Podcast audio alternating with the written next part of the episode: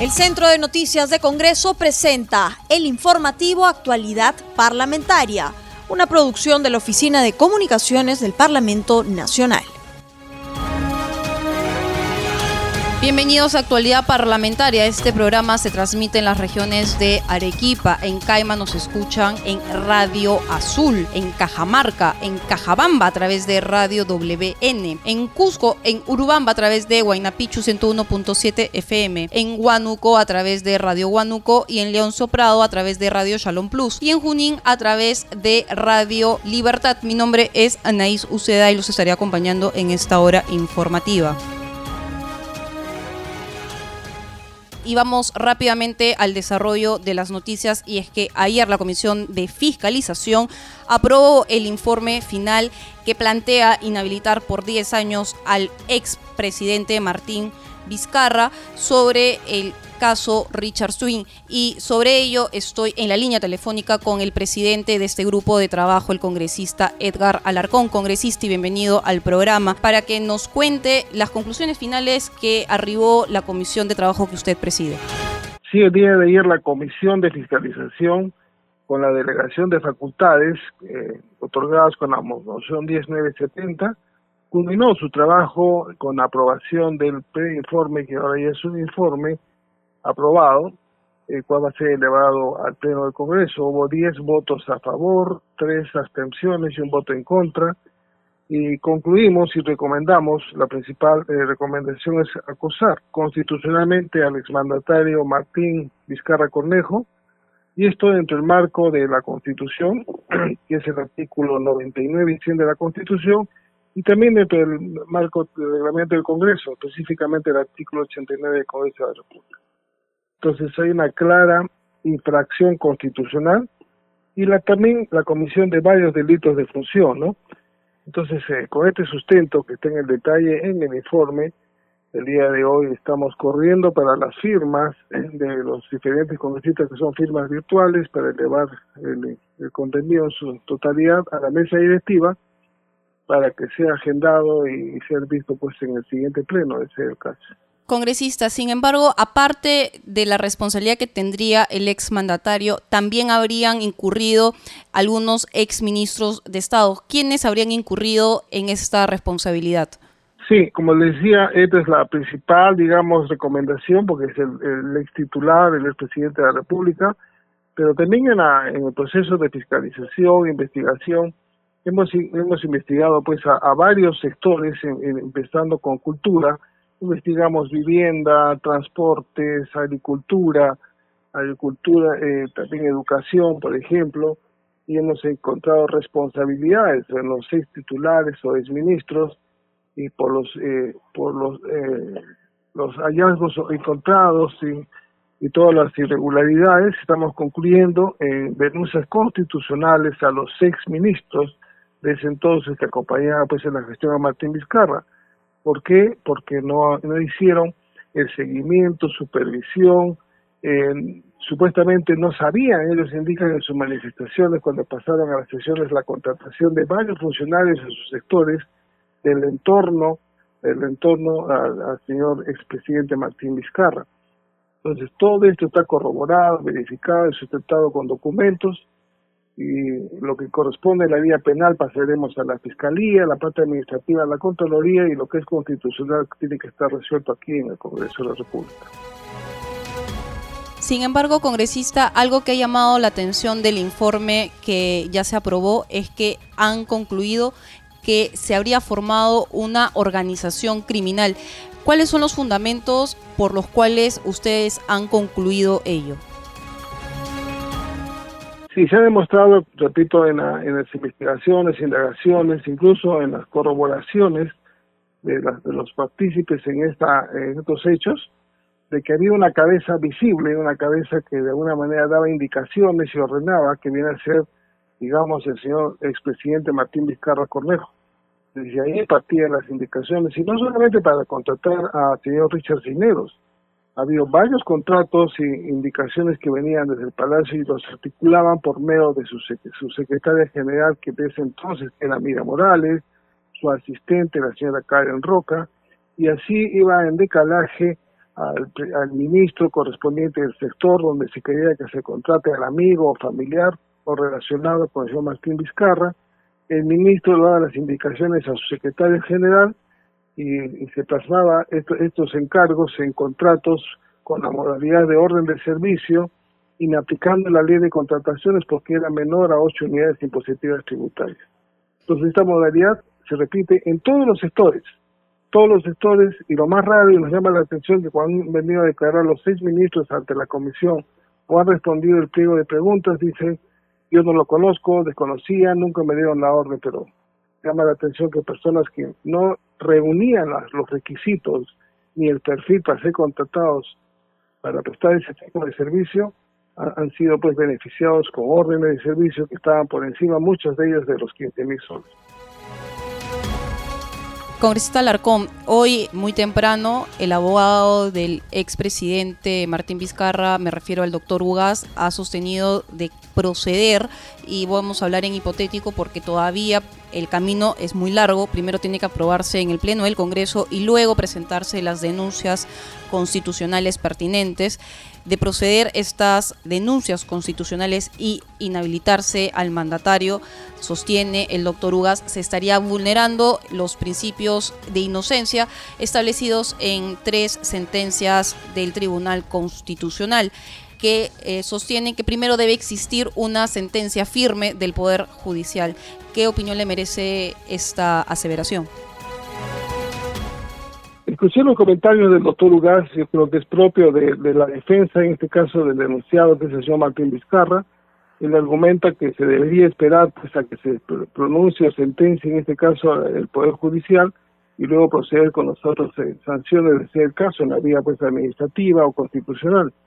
Yo creo que ahí está equivocado, porque todo esto va por cuerdas separadas. La parte penal va, va, va por cuerdas separadas, diferente a la parte administrativa, y en este caso lo que es constitucional le corresponde y es responsabilidad únicamente del Congreso.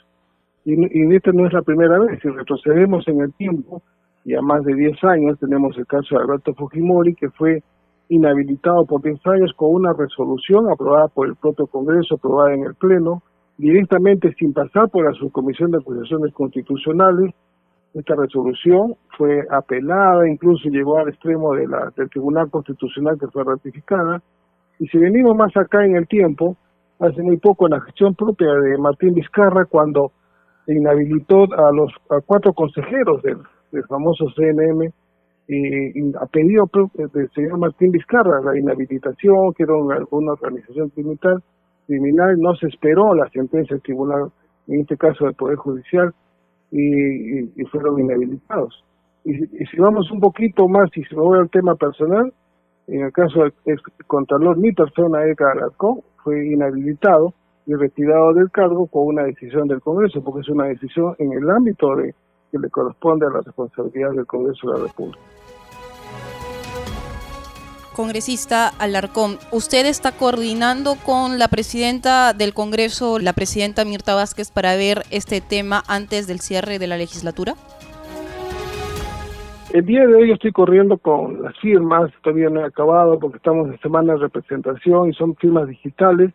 Espero que el día de mañana a primera hora tenga todas las firmas, eh, las personas que han votado a favor y que se quieran firmar, también el informe de miembros de la Comisión de Fiscalización y lo voy a entregar personalmente a la mesa directiva y coordinar para que este tema sea pues priorizado en la agenda del posible pleno que se dé a cabo este fin de semana. Parece que podría ser el sábado o el próximo lunes y debería estar contenido pues en la agenda de este pleno y, ser discutido. Entonces mañana eh, se lo propondré a la mesa directiva, lo pongo en su consideración para que ellos tomen la decisión. Congresista, todavía quedan pendientes otros temas para ser aprobado por el Pleno del Congreso y me refiero al caso Fasabi. ¿Cuándo se vería este otro tema? Sí, el tema Fasabi le estamos haciendo una actualización porque quedó, hemos pedido que se desarchive, desarchive porque fue archivado al inicio de esta gestión, de desarchivamiento, estamos actualizando por, los meses transcurridos y espero que, bueno, ya esta legislatura prácticamente no vamos a acabar, pero empezando la siguiente debemos, debemos presentarlo para su aprobación porque es un tema que ya estaba ya está cerrado, definido con las responsabilidades correspondientes, ¿no? Lo que sí también tenemos que cerrar este año el informe de, Breña, el informe de San Isidro, el informe de Contraloría, el informe del Hospital eh, Regional de Tacna, que también es un tema muy importante a nivel regional, es el compromiso que tiene la Comisión y tiene que cumplir antes de las fiestas de fin de año 2020. Congresista, y con respecto a los proyectos de ley sobre el sistema de control, ¿se tiene ya los dictámenes correspondientes? Nosotros tenemos un predictamen. En realidad, acá ha habido varias eh, propuestas, e iniciativas recibidas, opiniones desde el mundo, digamos, legal administrativo, que los que hacen gestión administrativa en, el sector público, opiniones de la Contraloría. Lo que está quedando pendiente es sesionar conjuntamente con los eh, funcionarios de Contraloría para que vengan a dar su última opinión, porque ya tenemos un predictamen que fácilmente hemos, lo hemos revisado y redactado como ya tres o cuatro veces, pero eh, lo ideal es llegar pues a un a una herramienta que te permita a la Contraloría gestionar adecuadamente las acciones administrativas y que no haya pues problemas como teníamos con el anterior eh, instrumento que generó eh, lejos de, soluciones varios problemas que más que todo por a los que estaban involucrados o sancionados y también cuando se ejercía la defensa había muchos tipos de reclamos. Congresista, muy amable por esta entrevista a CNS Radio y a Radio Nacional. Muchas gracias, Anaís, por la entrevista y mis saludos a todos ustedes. Continuamos con el desarrollo de las informaciones. Es que ayer la Comisión de Fiscalización aprobó el informe que acuerda inhabilitar al expresidente Martín Vizcarri. Justamente su abogado ha dicho que esto es una clara violación al debido proceso y es que hay sentencias del Tribunal Constitucional que señalan que primero debe existir una sentencia firme por parte del Poder Judicial.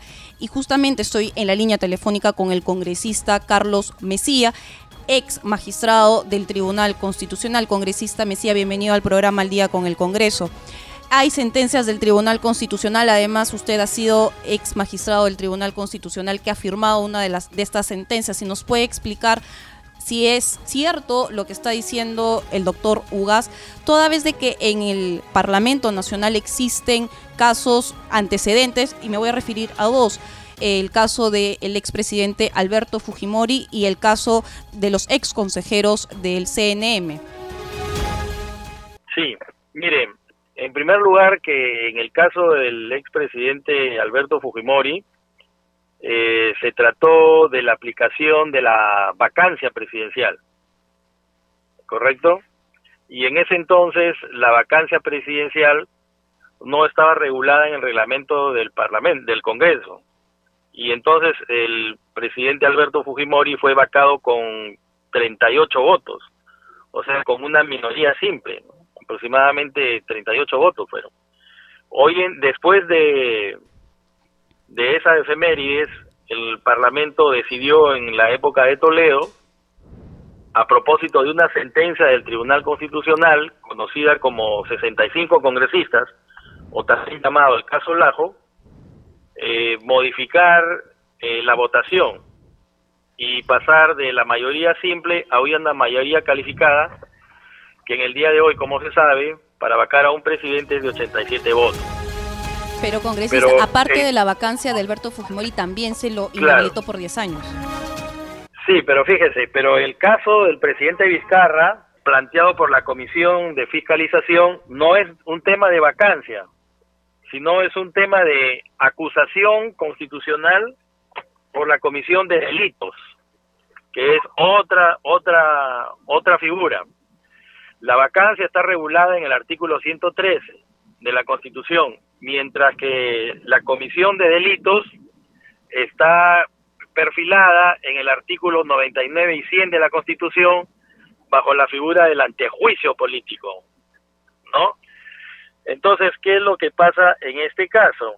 En el caso del presidente Vizcarra, la Comisión de Fiscalización lo acusa, o sea, en este caso el, el Parlamento actúa como Ministerio Público, como fiscal, acusa al, al expresidente Vizcarra de la comisión de determinados delitos.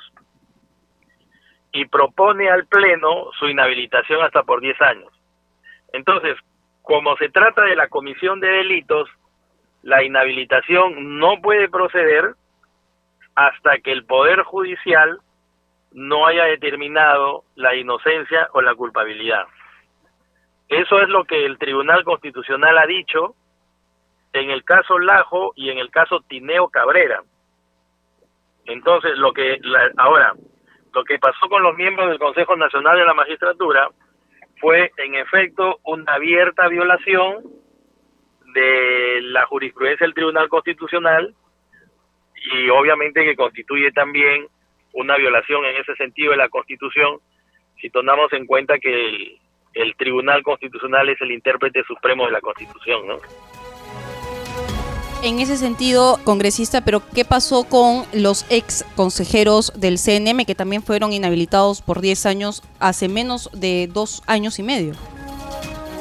Los consejeros podrían en este momento interponer una acción de amparo o un habeas corpus, lo que ellos crean conveniente. Yo creo que es un amparo y el Poder Judicial podría darle la razón porque fueron inhabilitados en el ejercicio de la función por la supuesta comisión de delitos que hasta el día de hoy eh, no se han este no han, no han sido objeto de sentencia. Entonces cómo inhabilita usted a una persona acusándola de determinados delitos si eh, estos delitos todavía no han sido digamos probados o digamos eh, terminados en un proceso con la debida forma me entiende entonces, el Parlamento lo que ha hecho es adelantarse y ha cometido una violación del debido proceso de cara al principio de presunción de inocencia.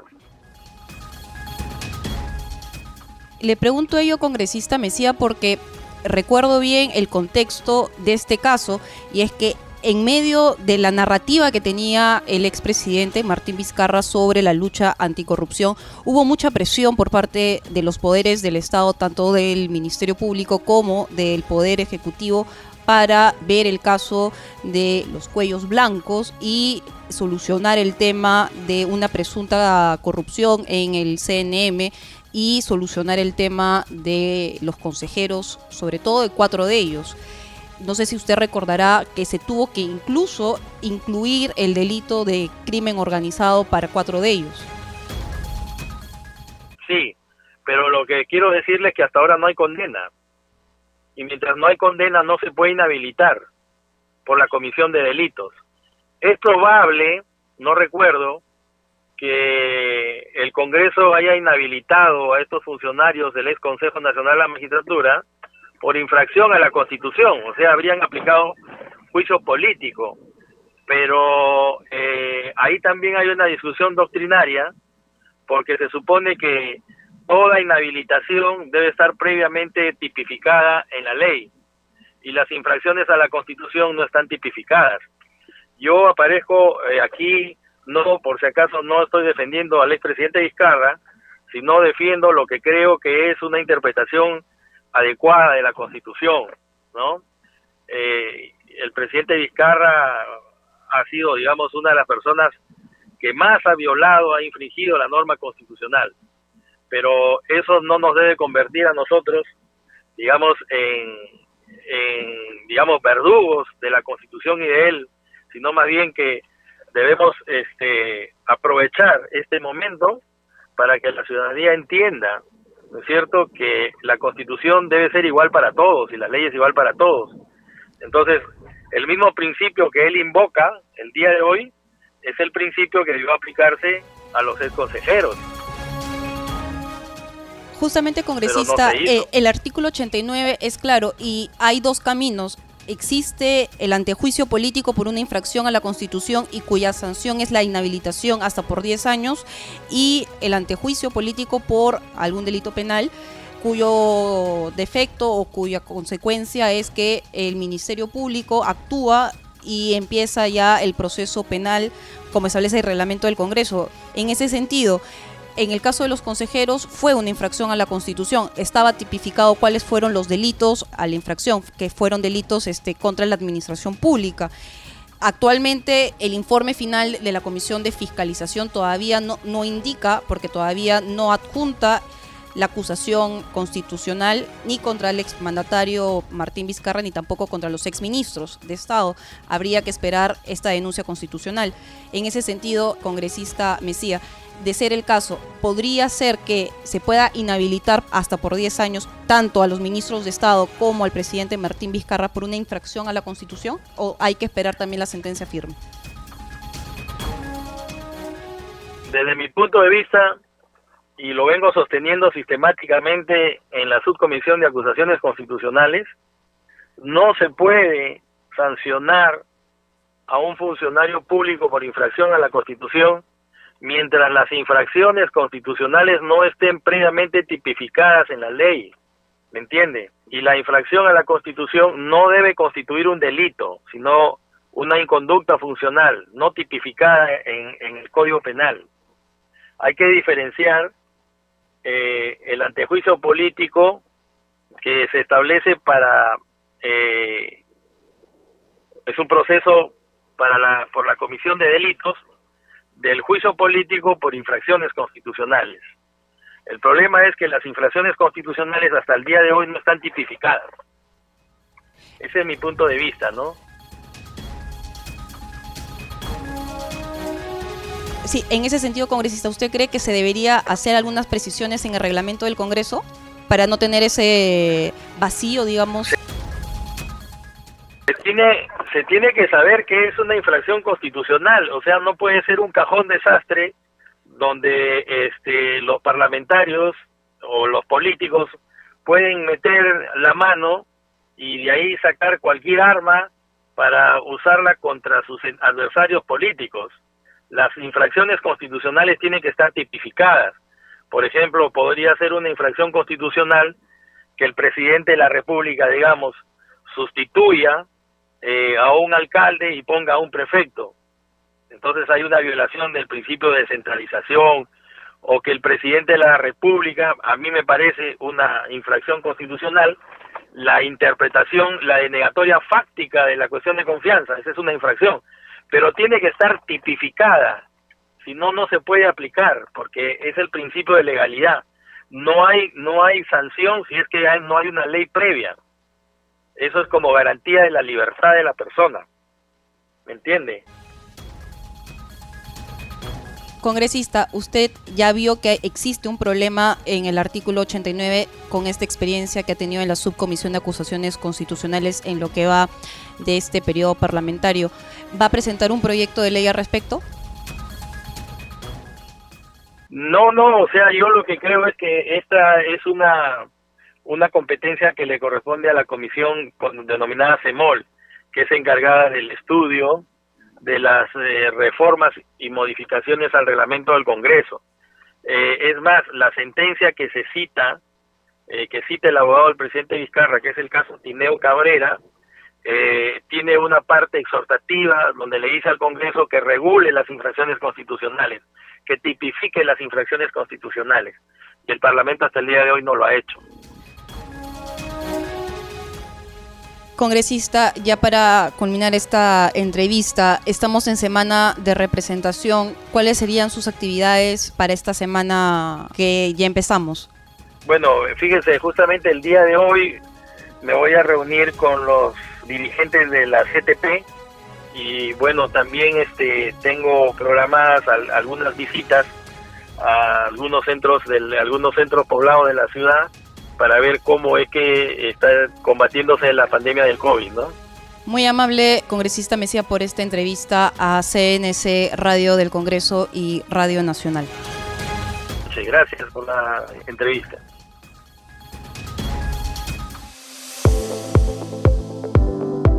Cambiamos el tono de la información y damos pase a nuestro segmento Congreso en redes con nuestra colega Estefanía Osorio. ¿Cómo estás, Estefanía? Cuéntanos qué está pasando en las redes sociales.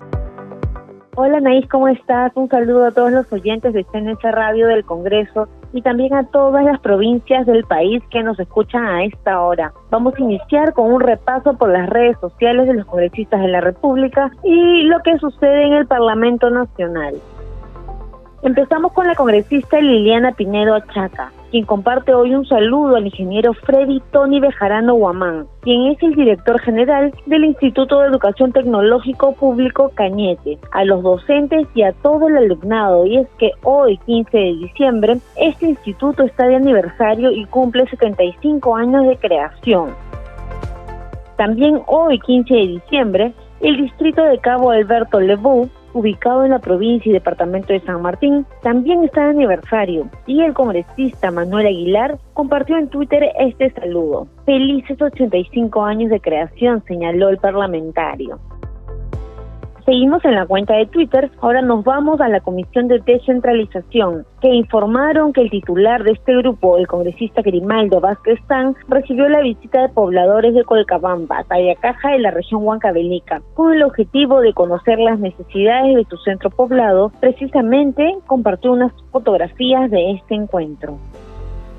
Algunas fotografías también han sido compartidas por el congresista Alcides Raimes, que corresponden a una reunión de trabajo que sostuvo con el ministro de Cultura Alejandro Neira, la viceministra Leslie Urquiaga y los equipos técnicos de ambas partes con el objetivo de priorizar temas de interés que fortalezcan este sector, en especial la elaboración de una nueva ley para nuestros artistas sigamos ahora por último, también les contamos que el congresista Isaías Pineda compartió una invitación para todos los interesados en participar del evento virtual internacional Tecnologías de riego por goteo para el mejoramiento de la agricultura peruana. Esta reunión virtual será este jueves 17 a las 6 de la tarde a través de Facebook Live. Así que ya saben, todos están invitados a este evento virtual Tecnologías de riego por goteo para el mejoramiento de la agricultura peruana. Esto fue todo nuestro segmento Congreso en Redes Anaís. Solo para recordarles a todos nuestros oyentes que no se olviden de seguirnos en nuestras redes sociales. Estamos en Facebook, Instagram y Twitter. Nos encuentran como Congreso Perú. Adelante contigo, Anaís. Gracias, Estefanía, por este reporte y nos reencontramos el día de mañana.